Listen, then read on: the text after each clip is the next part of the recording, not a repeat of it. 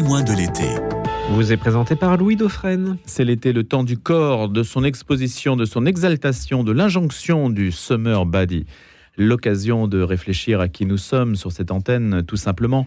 Aussi, je vous propose une réflexion sur le corps humain, l'humain tout court, corps, âme, esprit. Demain, avec le père Thierry Magnin sur le rapport entre la foi et les neurosciences, nous parlerons aussi de cette question du corps qui obsède la société, comme le montre le phénomène trans, que nous étudierons également demain avec Dany Robert Dufour. Et puis aujourd'hui, c'est le père Jean-Claude Anu, spécialiste des phénomènes inexpliqués, pourrait-on dire, les expériences de mort imminente, bilocation, résurrection. De quoi parle-t-on? Nous allons voir cela avec lui dans un instant. Avant, je voulais vous associer, vous qui nous écoutez, à ce drame que nous vivons depuis samedi soir, la disparition du petit Émile dans les Alpes de Haute-Provence avec Louis-Pierre Laroche, chef d'entreprise, initiateur de la France Prix, dont on a déjà parlé sur cette antenne. C'est une initiative de laïcs voulant promouvoir la récitation du chapelet pour la France dans l'espace public pour obtenir de la Sainte Vierge le retour de la paix et de la liberté dans le respect du droit naturel. Ça, c'est l'idée de départ. Et ce réseau, la France Prix, se mobilise aussi pour prier pour le petit garçon et sa famille, bien sûr. Bonjour Jean-Pierre Laroche. Louis-Pierre Laroche, pardon. bonjour, euh, monsieur Lefresne. Expliquez-nous comment se déroule cette mobilisation si on veut s'y associer.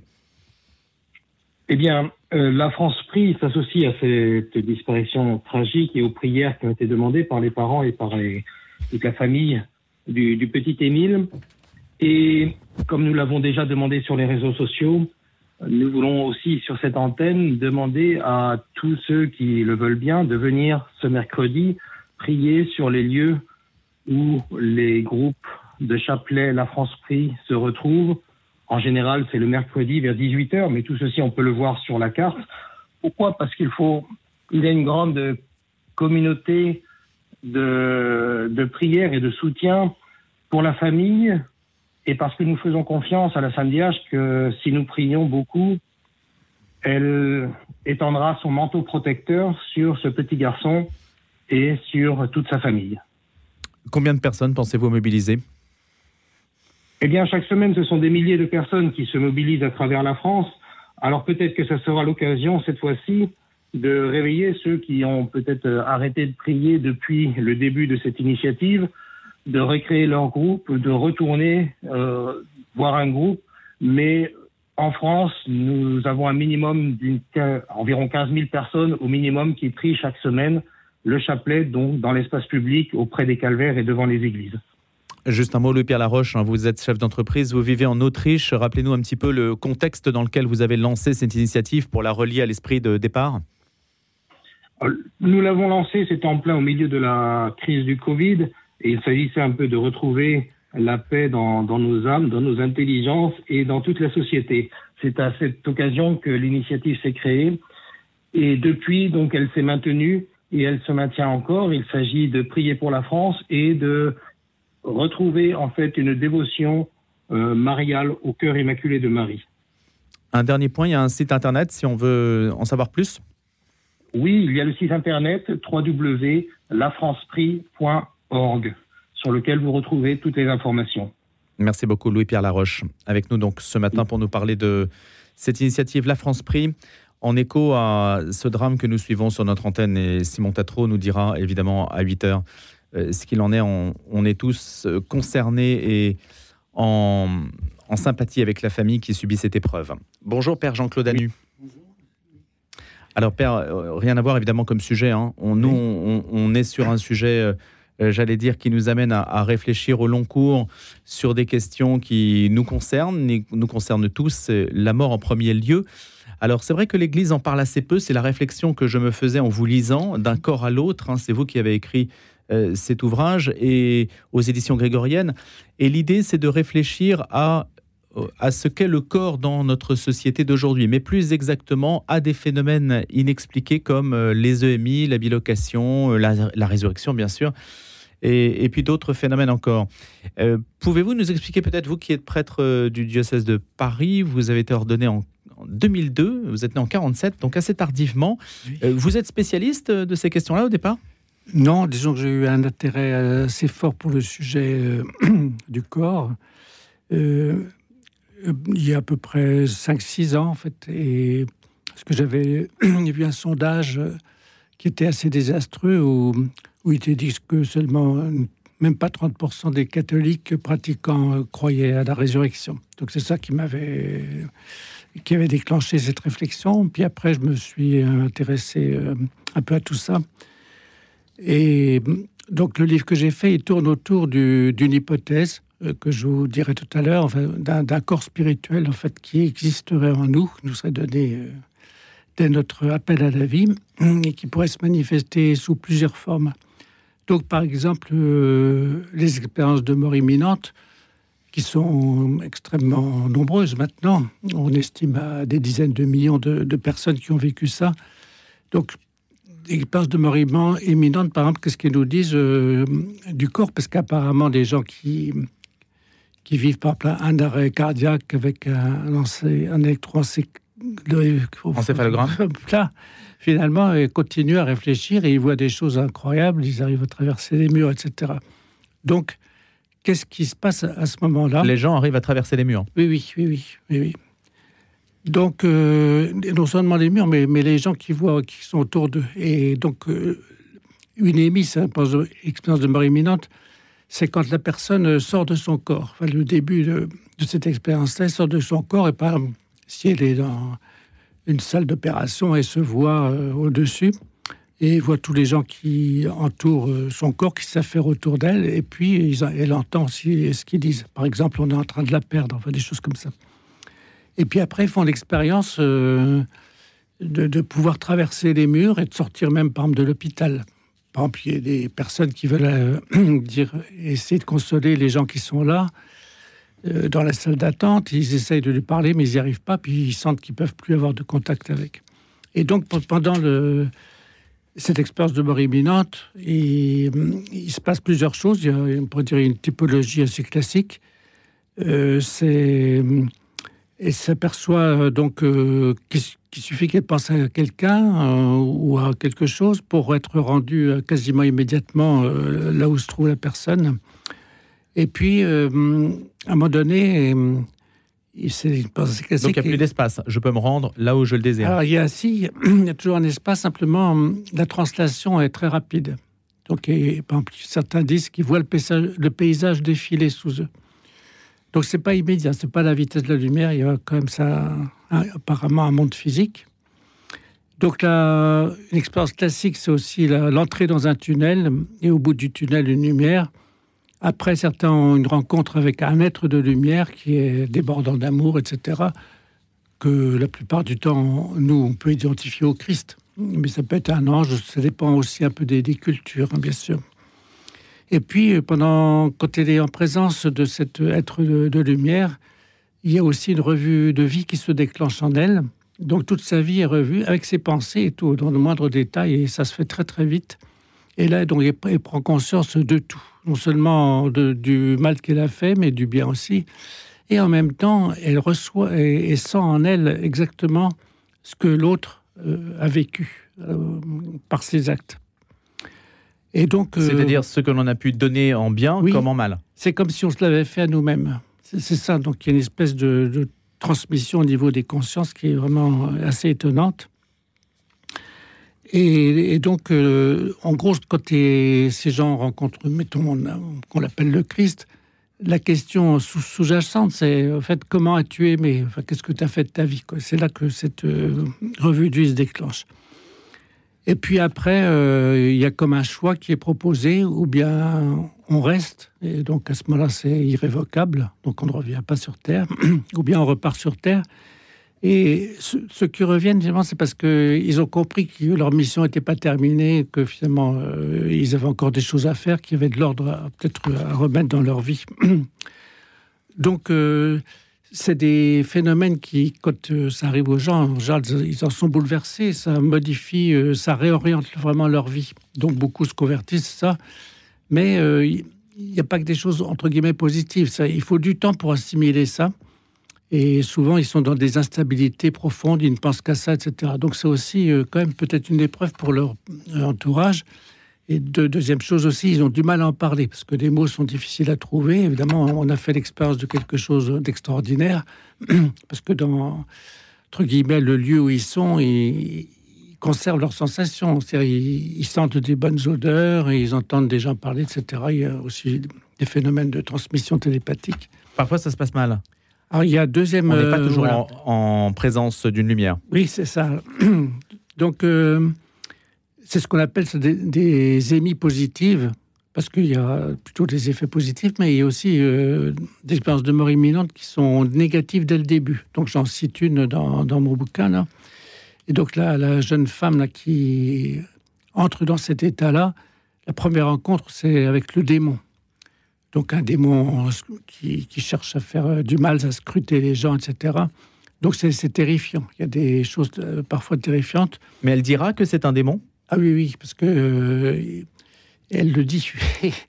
elle était croyante pas, pas, beaucoup. Elle avait fait son expérience à 25 ans. C'est une Italienne qui est toujours en vie, du reste.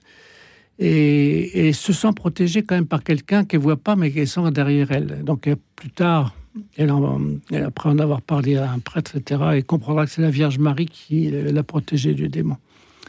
Et donc, elle-même, après, rencontrera le Christ, etc. Dans une autre expérience Oui, oui, oui, dans la même. Euh, oui, oui, c'est une expérience assez longue. Hein, Parce que c'est rare les personnes qui en font deux. Oui, oui, oui, oui. Alors, des expériences de mort imminente négative aussi, c'est par exemple quelqu'un euh, qui se retrouve complètement seul, on pourrait dire dans, dans le vide euh, complet, sans plus personne.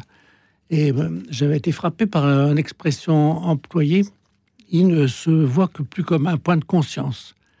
Donc il n'y a plus aucune relation. Euh, et donc, donc du coup, euh, un point de conscience, on pourrait dire c'est l'âme seule. On voit, on voit bien là que le corps est vraiment euh, nécessaire, parce qu'autrement, c'est, c'est pas humain. Père Jean-Claude Anu, quelle est votre hypothèse? Voilà, l'hypothèse, ce serait que nous, on, est on a un corps que j'appelle spirituel, qui nous serait donné dès notre appel à la vie, comme l'âme, donc corps spirituel immortel aussi, et qui peut prendre euh, plusieurs formes, Ce sont des formes glissantes.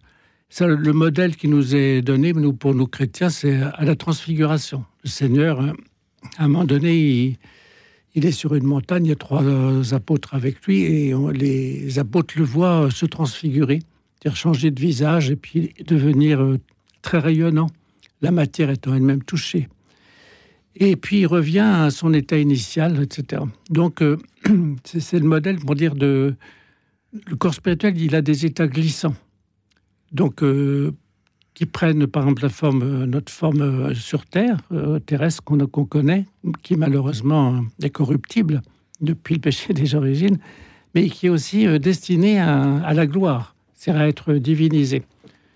Voilà donc, euh, et euh, pour comprendre ce que ça veut dire, parce que comme ça, c'est pas évident, il y a une petite analogie qui est très simple et vraiment géniale, c'est l'eau. L'eau, il n'y a que, que l'eau, H2O, euh, et de... en revanche, l'eau, elle peut être sous forme de glace, de liquide ou de vapeur, et c'est un peu comme notre corps spirituel, mais il y a aussi un point assez étonnant hein, dans, l'eau, comme c'est un, un, corps pur, il y a ce qu'on appelle un point triple. En ce point, toutes les formes de l'eau existent. C'est-à-dire que l'eau euh, peut bouillir en même temps qu'elle produit de la glace et de la vapeur. Pour dire, et euh, c'est la gloire de l'eau. Hmm. Et tous les états sont, on pourrait dire, actifs. Qu'est-ce que ça change d'avoir un corps spirituel? Ben, Ça change tout. Parce que, justement, ça veut dire que, eh ben, que ce que la, théorie normale, c'est qu'après notre mort, on, a, on, a, on perd notre corps et puis on attend la fin des temps. Ça peut être dans un milliard d'années pour retrouver un corps. Là, ça veut dire qu'en fait, il y a vraiment une continuité euh, de l'identité humaine, parce que même dans l'Église, enfin dans, le catéchisme, on définit l'homme comme un de corps et d'âme. Et donc, il y a une relation, donc pour moi, absolument fondamentale qui ne peut pas être euh, sécable. C'est celle de la relation entre l'âme et le corps. Et de ce point de vue, on est à l'image de Dieu trinitaire. C'est-à-dire que il y a des relations fondamentales en Dieu, et nous, on est à cette image-là. Il y a quelque chose en nous qui représente ce type de... Donc, c'est des relations fondamentales, essentielles, qui ne peuvent pas être détruites. Mais ça veut dire qu'après la mort, je garde mes sensations comme sur Terre? Oui, alors c'est étonnant. Oui, oui, oui. je peux toucher quelque chose Alors, normalement, voilà. Si on pense que les expériences de mort imminente sont un peu ce qu'on va vivre au moment où nous, on fera le passage, eh bien, on voit qu'il y a des D'abord que le cerveau, lui, n'est pas le, lieu de la conscience, parce que la personne continue à réfléchir, s'interroge et garde de la mémoire de ce qu'elle a vécu. Donc, alors que son corps est, complètement HS, il n'y a plus rien, plus d'activité. Son corps physique est inactif. Oui, oui, voilà. Donc ça veut dire qu'aussi, euh, ça repose des questions d'anthropologie profonde. Hein, euh, où, se situe la conscience et... Et la science matérialiste est, anéantie, là. Ah bah là, oui, oui. Oui, les études de, de, de haine et, compagnie sans jeu. Pour nous, ça devient complètement enfin, fou, quoi. Ça n'a pas de sens de chercher de trouver la conscience et... la conscience n'est pas dans les organes. Non, pas du tout, et pas du tout dans le cerveau. Même le cerveau ne sert pas à réfléchir. Enfin, pour dire, le, le, cerveau, il sert là, d'après ce qu'on voit, comme, comme d'un filtre. Il filtre les informations qui sont nécessaires pour notre vie, tout en en éliminant d'autres. Justement, par les aspects spirituels, ils seraient trop envahissants, à la limite, s'ils étaient en permanence. Euh. Donc, vous voyez, euh, le cerveau, lui, il, agit comme un filtre électronique qui retient euh, ce qui est important pour notre vie ici-bas et il élimine, on pourrait dire, le reste. Donc, mon corps physique, à ma mort, va se retrouver dans la tombe, il va de redevenir poussière. Voilà, ça. et le corps spirituel, ah, bah, je le conserve, je garde mes sensations après la mort. Et là, qu'est-ce qui se passe pour moi? Ben Après, normalement, dans la... Pardonnez-moi d'être égocentré. non, mais bah, pour vous, euh, vous êtes, euh, vous arrivez devant cette lumière euh, pleine de bonté, etc. J'espère. C'est l'expérience qu'on fait en général. Et là, si vous voulez, en fait, c'est ce qu'on appelle le jugement particulier. Et donc, on est remis devant notre vie qui, selon ces expérienceurs, là, notre vie là, est, revue euh, à toute vitesse, mais dans ses moindres détails, avec une force incroyable. Mais on ne maîtrise plus rien. Ce ah n'est bah pas moi qui déroule le film. Oui, oui, tout à fait. Et là, c'est, on pourrait dire, là, c'est le moment être du choix. C'est-à-dire que, voilà, c'est, en fait, c'est est-ce que j'accepte ma vie ou pas? Alors moi, j'ai aussi j'ai pensé à quelque chose qui est assez prégnant en ce moment, c'est le transgenre, les gens qui veulent choisir euh, leur sexe. Ben, il y a quelque chose quand même d'inquiétant parce que parfois on comprend que des gens soient dans un certain mal-être euh, à ce niveau-là, surtout quand on traverse l'adolescence. Mais profondément, s'ils ont été des militants et durs, etc., et qui veulent euh, faire croire qu'on peut devenir femme ou homme alors qu'on ne l'est pas du tout, bah, le Seigneur aussi va nous demander si on accepte euh, notre corps, pas simplement notre âme. Donc il y a, oui, on est obligé. De le corps est à parité de l'âme. Ah, ah, oui, parce que complètement. C'est comme euh, les particules, c'est corpuscules et ondes. C'est ces deux aspects qui sont indissociables. Père Jean-Claude Anu, le moment du choix où vous dites on est face à sa propre vie, on l'accepte. Voilà. Ou on ne l'accepte pas. Si on ne l'accepte ah bah, pas. Bah pour normalement, sous les pour la doctrine chrétienne, euh, c'est bah, l'enfer quand on n'accepte pas. C'est-à-dire que c'est pas Dieu qui nous met en enfer. Comme disait un prêtre ami, euh, enfer, en enfer, il n'y a que des volontaires.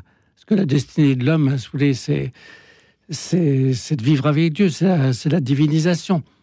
Parce que, dernière chose aussi, enfin, ou avant-dernière, la résurrection est quelque chose de naturel. Et il ne faut pas confondre résurrection et destinée. Parce que, comme le dit Saint Paul, si les morts ne ressuscitent pas, alors le Christ n'est pas ressuscité. C'est-à-dire que tout le monde ressuscite. Et la réincarnation, bien sûr Alors, la réincarnation, c'est une erreur, parce que on voudrait pouvoir changer de corps et à chaque nouvelle vie, on se, c'est le karma. On devient meilleur, donc du coup, on se réincarne plus. Enfin, mais on change de vêtements seulement. C'est ça. Et donc, la compassion karmique, si vous voulez, n'est pas du tout la compassion chrétienne. La compassion chrétienne, elle est, elle est vraiment, elle vise les autres et, cherche le bien des autres, etc. La compassion, euh, pourrait dire, euh, enfin, des, réincarnationnistes, c'est pour soi.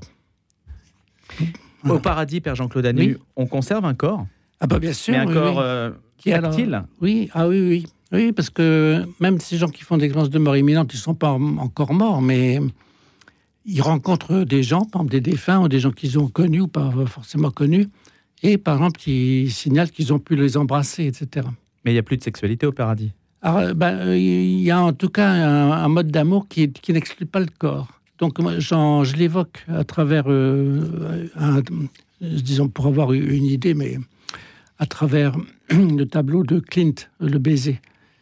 C'est un très beau tableau, on pourrait dire qu'il y a une manière de vivre les rapports au corps qui sont, qui sont plus possessives. En tout cas, on sort de la vision éthérée un petit peu abstraite. Ah bah oui, justement. D'un paradis ah non, non, non, complètement évanescent. C'est ça le problème, c'est que les, même les chrétiens, si vous voulez, ne croient pas, ne croient pas à tout ça. Et ils ont, pour eux, le corps, c'est comme un emballage qu'on retrouve comme ça, mais eux, ils savent pas quand. Et En fait, les chrétiens sont victimes, vous le dites d'ailleurs, de ah l'idée platonicienne. Complètement. Et, ça, il faut absolument sortir de ça, dites-vous.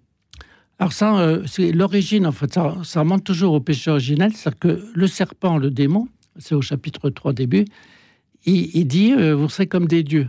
Être comme des dieux, c'est-à-dire être purement spirituel. Donc la tentation cachée, c'est votre corps, il sert à rien, quoi. Et ça, on pourrait dire qu'il y a beaucoup de théologiens qui sont ravis. Le corps est à réhabiliter, surtout ah, en ce moment. On aura l'occasion donc d'en reparler aussi demain, Père Jean-Claude Anu. Merci pour vos explications très claires. On retrouvera tout cela dans D'un corps à l'autre, cette aux éditions grégoriennes. Père Jean-Claude Anu, apparition, bilocation, EMI, résurrection, le corps spirituel mis en lumière. Merci de nous avoir éclairé là-dessus.